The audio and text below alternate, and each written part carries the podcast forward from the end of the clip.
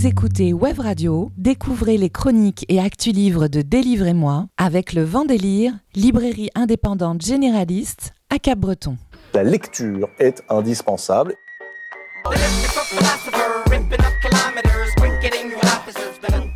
Délivrez-moi les coups de cœur livres de Web Radio, présentés par Blanche, Alexandre, Antoine et Élise, tous les jeudis à 17h, rediffusion le dimanche à 11h. Je vais vous lire quelque chose et vous me direz ce que vous en pensez. Bonjour à tous, Élise au micro, très heureuse de vous retrouver pour un nouvel épisode de Délivrez-moi, l'émission littéraire sur Web Radio, aujourd'hui en compagnie d'Alexandre. Salut Alexandre. Salut. Aujourd'hui, tout le jeudi en compagnie d'Alexandre. Oui, quasiment. aujourd'hui, que des super-héros dans Délivrez-moi, en comics évidemment, mais pas seulement. Je vous recommande Je suis née au son du violon, donc une super-héroïne pas commune. C'est la vie de Camille Urso, première musicienne féministe, une super-héroïne bien réelle et euh, que l'on découvre dans un essai de Bénédicte Fly Sainte-Marie, publié aux éditions Infime. Quant à toi, Alexandre, on est bien dans le cas du super-héros littéral avec toi aujourd'hui car tu as lu et tu nous parles de The Blue Flame, un comics de Christopher Cantwell et Adam Gorham, traduit par Laurent Kessy dans la collection 404 euh, Comics pour les éditions 404. Oui, c'est ça. Et en fin d'émission, comme euh, chaque jeudi, un agenda des rencontres littéraires à venir dans les Landes et au Pays Basque. Et donc, je vais ouvrir le bal avec un livre passionnant et inspirant.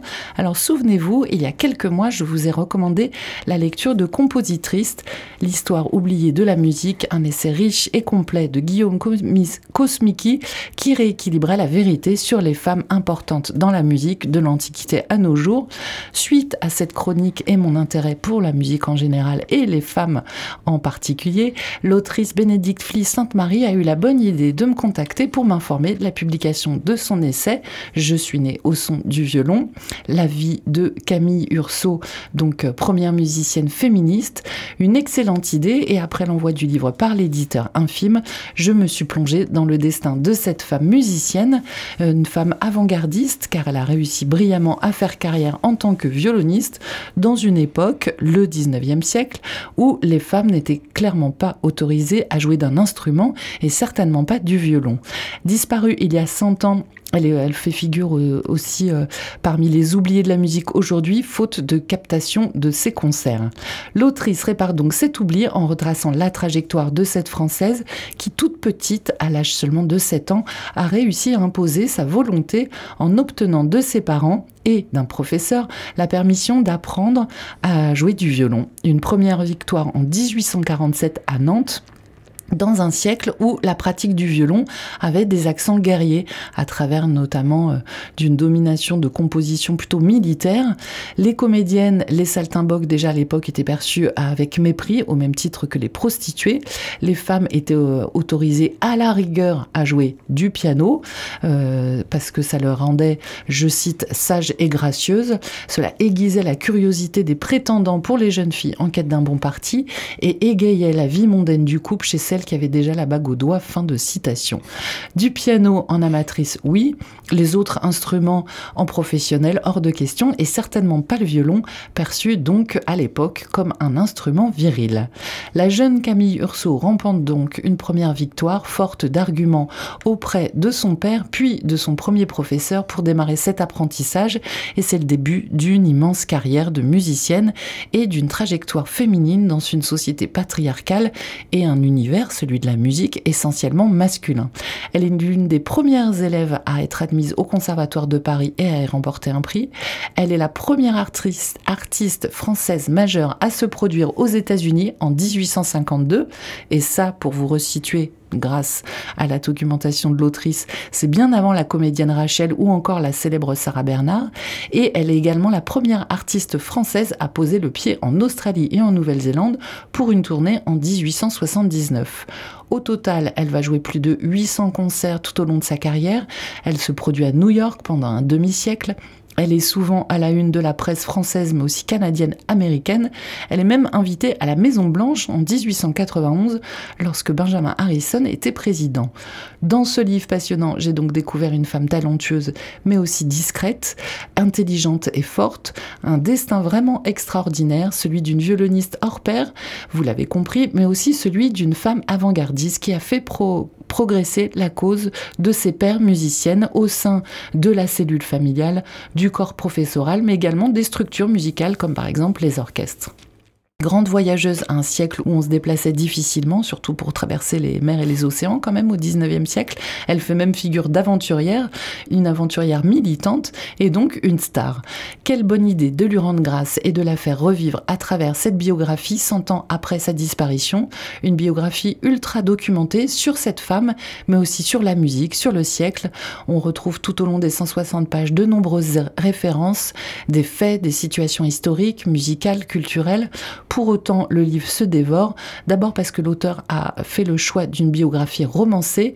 Bénédicte Fliss-Sainte-Marie nous raconte des épisodes de sa vie comme si elle y avait assisté ou comme si nous y assistions. Elle décrit les personnages de sa vie euh, comme s'ils apparaissaient dans un film. Et cette apparence romanesque rend la narration captivante et attachante.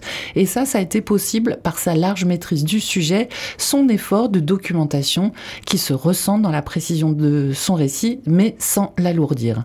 Les références historiques, architecturales, culturelles, musicales, elles se font totalement dans le récit et la langue aussi concourt au plaisir de cette lecture.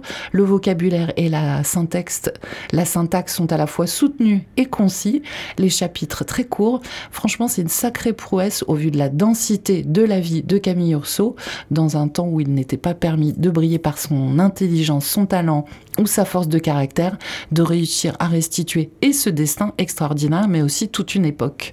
Bénédicte Fly Sainte-Marie signe un livre brillant sur un sujet inspirant et exaltant qui devrait passionner les mélomanes évidemment, mais également les férus d'histoire, tout comme les âmes féministes. Et je le conseille aussi pour nos ados. Franchement, un destin aussi inspirant pour des jeunes êtres humains en construction qui leur montre que tout est possible. Je crois que vu notre époque, nos jeunes ont vraiment besoin de ce genre de modèle.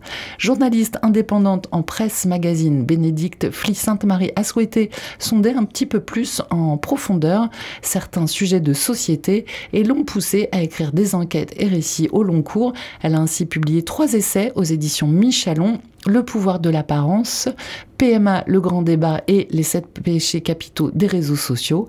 Et donc aujourd'hui, je suis née au nom du violon, son quatrième titre paru aux éditions Infime cette année. Mon coup de cœur aujourd'hui, une biographie euh, romancée d'une héroïne musicienne du 19e siècle très moderne que vous trouverez chez tous les bons libraires pour la modique somme de 14 euros. Les éditions Infime, un petit éditeur indépendant. Je vous parle d'un décès sur une violoniste méconnue. J'espère franchement avoir trouvé les mots pour vous donner envie d'être curieux et de lire ce petit bijou. Dans quelques instants, on parle d'un autre super-héros, plus fictionnel celui-ci. Avec toi, Alexandre, tu nous recommandes la lecture de The Blue Flame, un comics publié aux éditions 404. D'abord, on va se faire une pause en musique avec une autre musicienne, c'est la pianiste Annabelle Bennett, que l'auteur Bénédicte Fly-Sainte-Marie mentionne à la fin de son ouvrage. Elle la mentionne pour illustrer le fait que malheureusement, les mentalités n'ont pas forcément beaucoup changé dans le monde de la musique depuis le 19e siècle.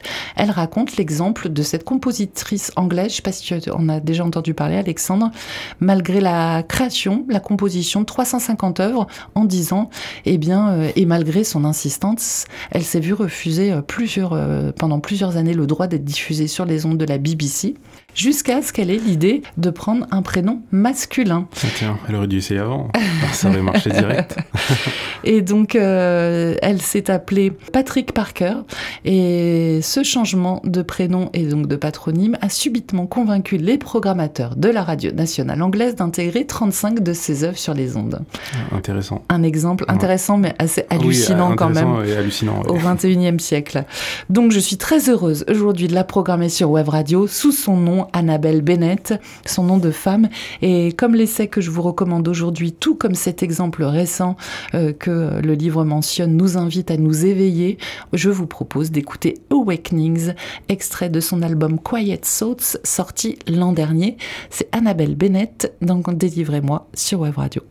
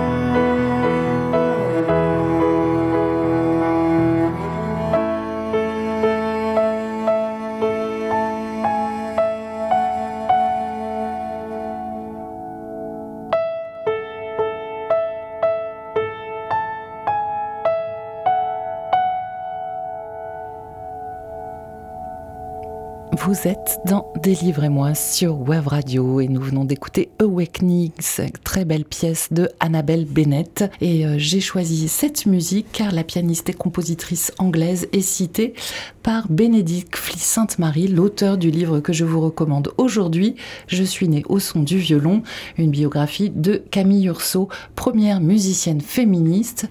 Formidable biographie publiée aux éditions Infimes. On passe du coq à l'âne, grand écart euh, littéraire facial dans Délivrez-moi.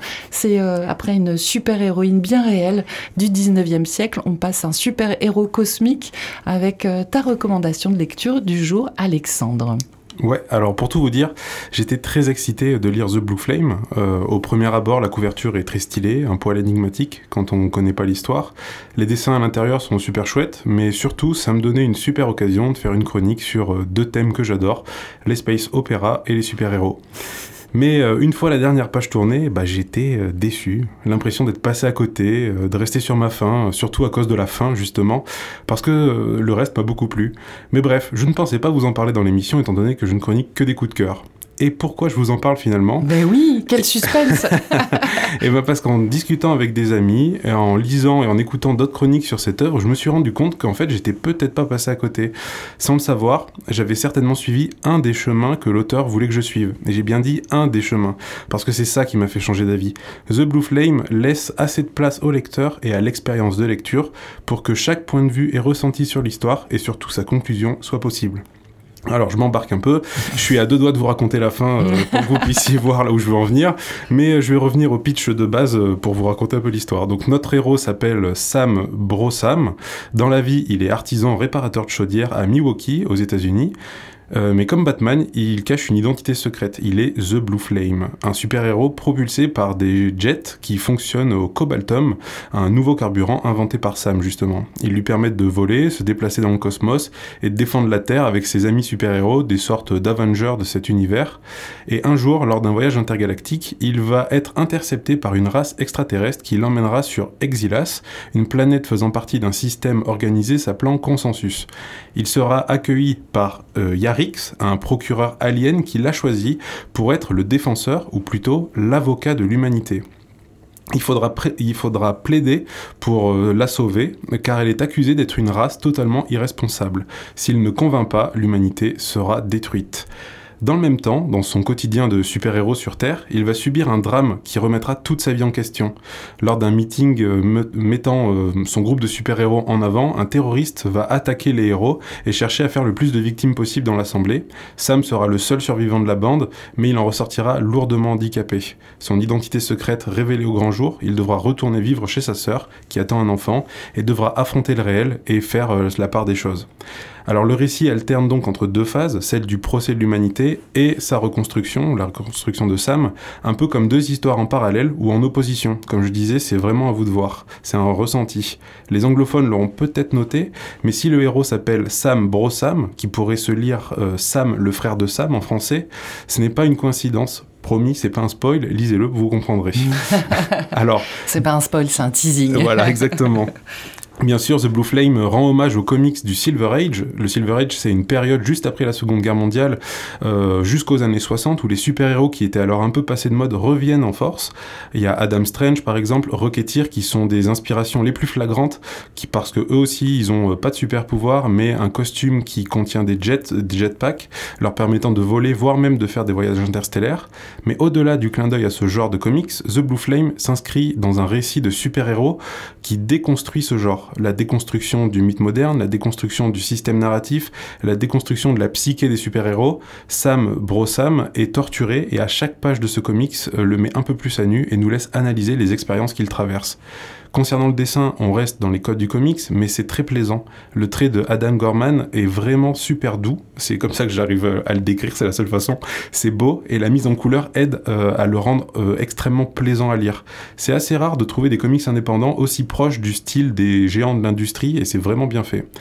L'objet aussi est très beau, un gros pavé jaune qui rend super bien dans la bibliothèque. Je vous avais déjà parlé de la qualité, de la finesse et de la précision des choix de façonnage des éditions 404 Comics. Cet album confirme cette règle et tout ce que vous avez, tout ce que je vous ai déjà dit en fait dans ma chronique d'apparition, bah c'est confirmé. Donc et notamment le, le, sens du titre sur la tranche. Exactement, sur le sur le dos, sur le dos, la tranche de l'autre côté. Pour conclure, alors je dirais que c'est une chance de pouvoir découvrir ce genre de récit en France. Les super-héros sont souvent cantonnés au Big Two, euh, les Marvel et les DC. Et c'est cool de découvrir d'autres univers. Alors surtout quand c'est un prétexte pour nous raconter des choses beaucoup plus profondes et intéressantes. Même si ma première lecture m'a laissé un peu pantois, je vous assure que c'est un comics qui restera dans le coin de votre tête et qui prendra le temps de se dévoiler après sa lecture. Bref, vous le savez sûrement, dans un voyage, et ça marche aussi avec la littérature et pour The Blue Flame, c'est pas la destination qui compte, mais c'est toujours le voyage et les détours surtout. The Blue Flame de Christopher... Beau ce que tu dis.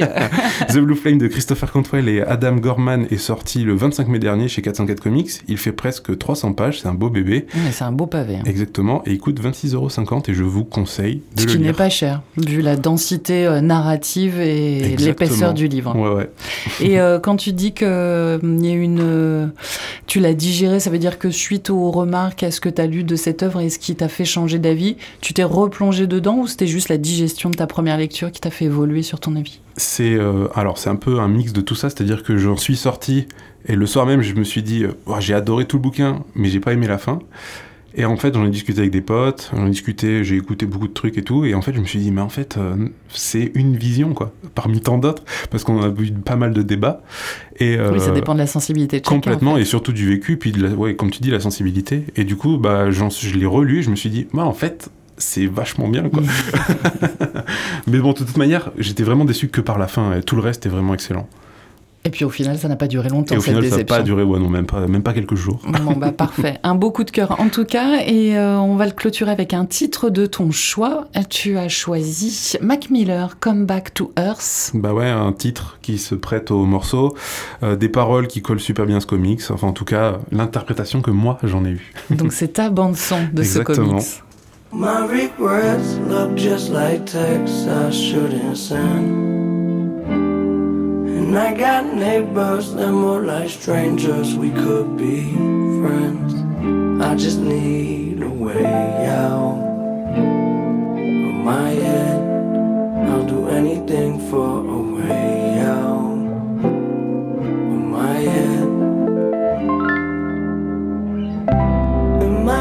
away. Just feel like living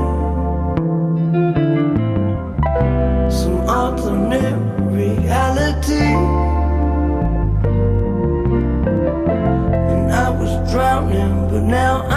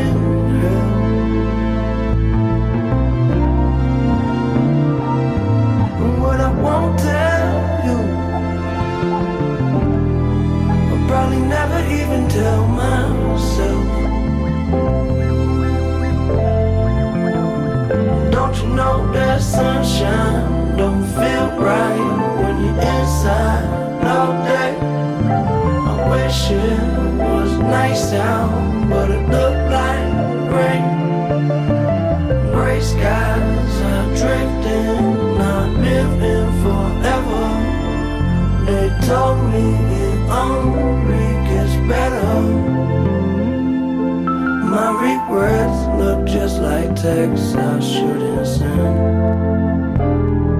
And I got neighbors that more like strangers, we could be friends. I just need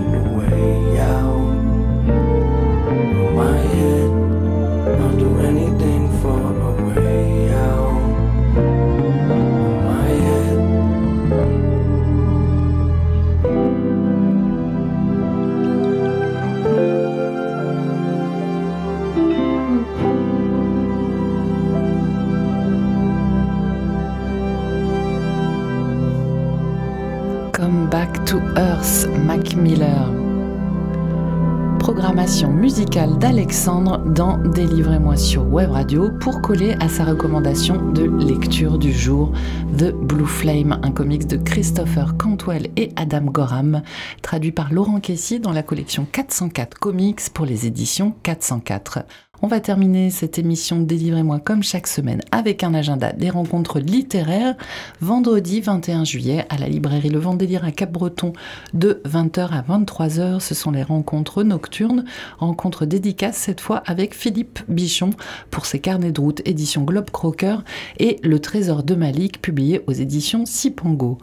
Samedi 22 juillet, direction le Pays Basque, la librairie Irigoyen à Bayonne accueille à 11h30 Emmanuel Lapère et Josema Aspesa Aspeta pour une présentation de leur guide du Pays Basque espagnol, un guide publié aux éditions Sud-Ouest à la médiathèque ludothèque de Cap-Breton qui se délocalise pour le deuxième été à la plage, vous pouvez trouver des livres, des jeux, des revues à emprunter ou à consulter ou à jouer sur place. Donc c'est place Notre-Dame à Cap-Breton du mardi au samedi de 11h à 18h30 avec en outre des animations et notamment mardi 25 juillet par exemple, atelier d'écriture au bord de l'eau, c'est gratuit et accessible dès 14 ans. Pour les autres rencontres nocturnes et éclectiques organisées par la librairie Le Vendélire à Cap-Breton, vous pourrez compter aussi sur le lundi 24 juillet sur Amélie Baumann pour le bruit de l'eau sur les galets aux éditions Calman Lévy.